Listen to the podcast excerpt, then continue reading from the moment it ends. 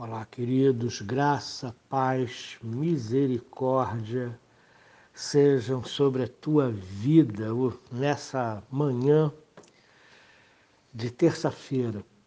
Que o Senhor possa te abençoar, te cobrir, te guardar e te proteger. Como ontem o nosso áudio estava com estava muito baixinho, chiando e deu problemas, hoje nós vamos repetir não exatamente igual ao que falamos ontem. Então, algumas pessoas ouviram, a maioria das pessoas não ouviram, mas vamos lá. E a nossa meditação de ontem, que está sendo repetida hoje, está em, na segunda carta de Paulo aos Coríntios, capítulo 6, verso 3. Paulo é, começa aqui no verso 3 uma nova sessão que se junta a, aos versículos de 4 a 10, ok? E ele vai levantar uma questão bem atual, que é a questão do escândalo. Quantos líderes não têm cuidado da sua vida, da sua vida pessoal, e a sua vida pessoal acaba interferindo no ministério e dando motivo de escândalo ou dando motivo de que as pessoas às quais ele dirige a sua palavra se sintam ofendidas porque ele mesmo não vive a palavra que prega. Então preste atenção. Vou ler aqui duas versões, a nossa e depois uma outra versão proposta. Não dando nós nenhum motivo de escândalo em coisa alguma, para que o ministério não seja censurado. Essa é a nossa versão. A versão proposta é a seguinte: nós não damos a ninguém oportunidade de sentir-se ofendido para que o nosso ministério não seja achado em falta. No versículo 2, versículo anterior, Paulo inseriu uma citação do Antigo Testamento para dar apoio escriturístico ao apelo de Deus e ao ministério de Paulo a favor da reconciliação perante a igreja de Corinto. 2 Coríntios capítulo 5, verso 20. Agora, ele discute a conduta dos servos de Deus voltando ao conhecido tema de que ele e seus companheiros devem ter vida exemplar. E Paulo fala isso porque os falsos mestres infiltrados em Corinto, eles não tinham vida exemplar. Então, Paulo coloca isso aqui, que ele e os seus colaboradores não davam oportunidade a ninguém para que se escandalizasse. Eles viviam e procuravam viver retamente.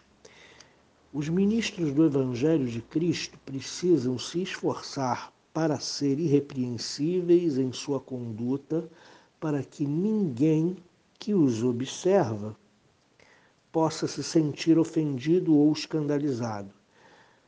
Se proclamam a palavra de Deus, mas deixam de seguir o seu próprio ensino, negam a verdade, destroem a igreja e insultam o seu Senhor e Mestre.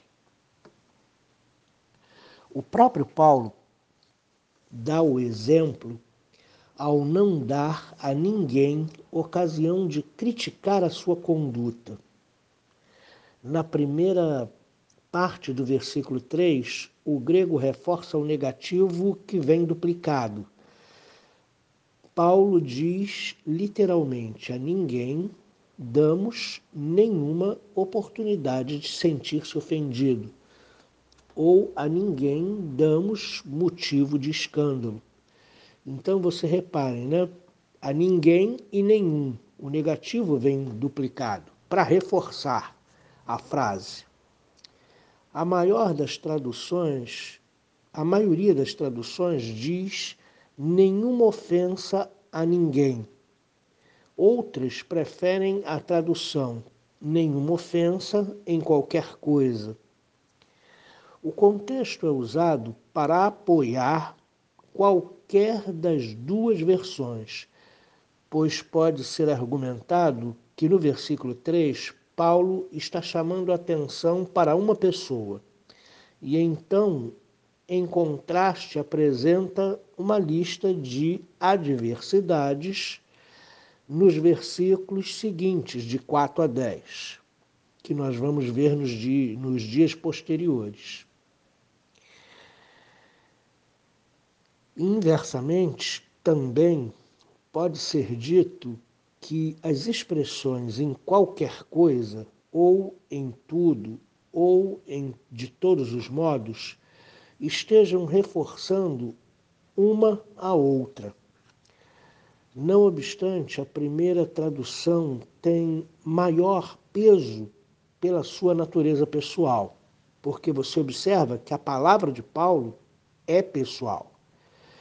Sempre que alguém se sente ofendido ou escandalizado, ele ou ela não deixa de responder a isso. Assim, Paulo desejava remover qualquer motivo que possa oferecer uma causa para que alguém se sinta ofendido ou escandalizado por alguma atitude dele ou do seu grupo. Por que Paulo está tão interessado em evitar ofender qualquer pessoa ou causar motivo de escândalo? A resposta é simples: para que nosso ministério não seja achado em falta ou para que o nosso ministério não seja prejudicado. Acima de tudo, Paulo quer salvaguardar o ministério do Evangelho que recebeu do Senhor. Ele sabe que ele é ministro de um novo pacto, que está a serviço de um ministério da justiça de Deus e encarregado de um ministério da reconciliação que Deus fez em Cristo e que ele é o arauto, ele é o anunciador. Nas cartas de Paulo, a palavra ministério ou serviço ocorre 23 vezes. Dessas 23 vezes, 12 vezes ocorre na segunda epístola de Paulo aos Coríntios, aonde nós, aonde nós estamos nos baseando. A ênfase nessa palavra mostra a importância que Paulo dá ao ministério e como ele trata com maior respeito, com maior respeito. Seu ministério, não a sua pessoa, é o que importa. A conduta de um pastor nunca deve desobstruir a obra do ministério do Evangelho. Um pastor é sempre, em primeiro lugar, um ministro da palavra e então um servo do Senhor servindo a igreja, servindo ao seu povo. A igreja se torna objeto de riso por causa do pecado, por causa da poluição do pecado. Mostra a contradição entre atos e palavras, a incoerência entre atos e palavras. O ato pecaminoso cancela a mensagem do Evangelho para o ministro e para cada membro da igreja. Todas as coisas, de todos os modos, devem servir à causa da boa nova da salvação de Cristo. Assim, Paulo recomenda a si e a seus companheiros como servos de Deus para que andem retamente.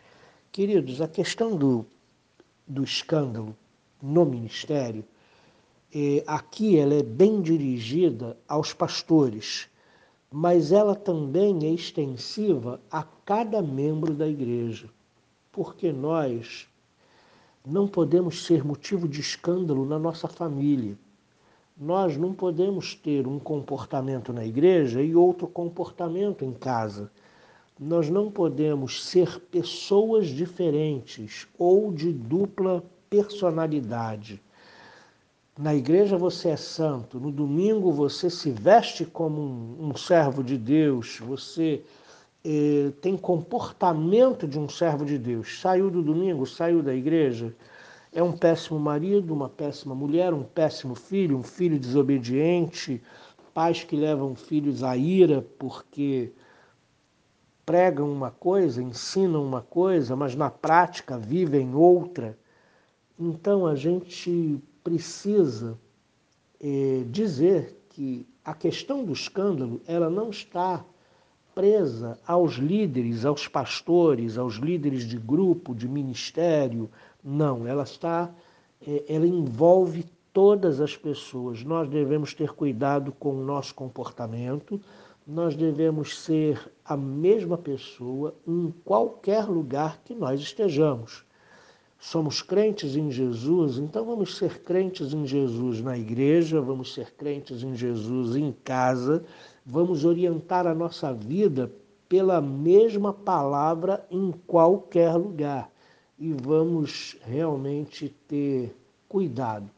As tentações desse mundo são grandes, queridos. Nós vivemos num mundo cheio de tentações, um mundo perdido. E nós somos seres humanos. E quando eu digo nós somos seres humanos, eu estou dizendo nós somos suscetíveis ao pecado. Cabe a nós vigiar, cabe a nós viver uma vida de santidade? Sim, mas nem sempre nós conseguimos. Então, por favor, Olhe a sua vida, verifique o testemunho que você tem dado no seu trabalho, o testemunho que você tem dado na sua casa. Seja coerente com aquilo que você acredita. Se você crê em Jesus Cristo e crê na palavra de Deus, então seja coerente com aquilo que você acredita. E não permita que escândalos venham a, a, a ser produzidos na sua vida e afastar as pessoas da, da, do Evangelho, da igreja, escandalizar pessoas. Evite ao máximo que isso aconteça. Mas se acontecer, seja sincero e diga: foi fraqueza minha, eu caí, não deveria ter feito assim, fiz errado, peço perdão. Entendeu? Porque a maioria das pessoas elas querem agir de acordo com a sua própria cabeça, e depois, para justificar, diz: ninguém tem nada a ver com a minha vida. E não é assim. Nós somos seres sociais, vivemos num mundo social, vivemos através de organismos sociais, seja um condomínio, seja vizinhança, seja família, seja é, é, a igreja. E assim, o nosso o nosso comportamento, o nosso procedimento importa sim ao outro, porque incomoda o outro. Então, que nós vivamos vida de santidade, que nós tenhamos cuidado para não cair em tentação, para que o Evangelho de Cristo não seja prejudicado. Boa terça-feira, com uma vida santificada aos pés do Senhor, procure aproximar-se de Deus, santifique a sua vida não dê espaço a Satanás, não dê espaço às tentações. A Bíblia é bem clara, né? dizendo que a gente deve fugir das paixões carnais e resistir ao diabo. As pessoas às vezes invertem isso, querem resistir às paixões carnais e caem. E querem fugir do diabo. A gente não tem que fugir do diabo, a gente tem que resistir ao diabo e ele fugirá de vós.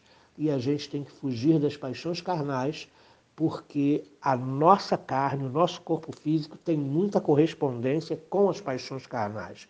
Então nós não podemos nos deixar levar e nos expor, precisamos fugir dessas paixões carnais para um ambiente onde nós possamos praticar a santidade diante de Deus. Deus abençoe você. Senhor nosso Deus, ajuda-nos a não pecar. Ajuda-nos a fugir das paixões carnais, ajuda-nos a resistir ao diabo para que ele fuja de nós.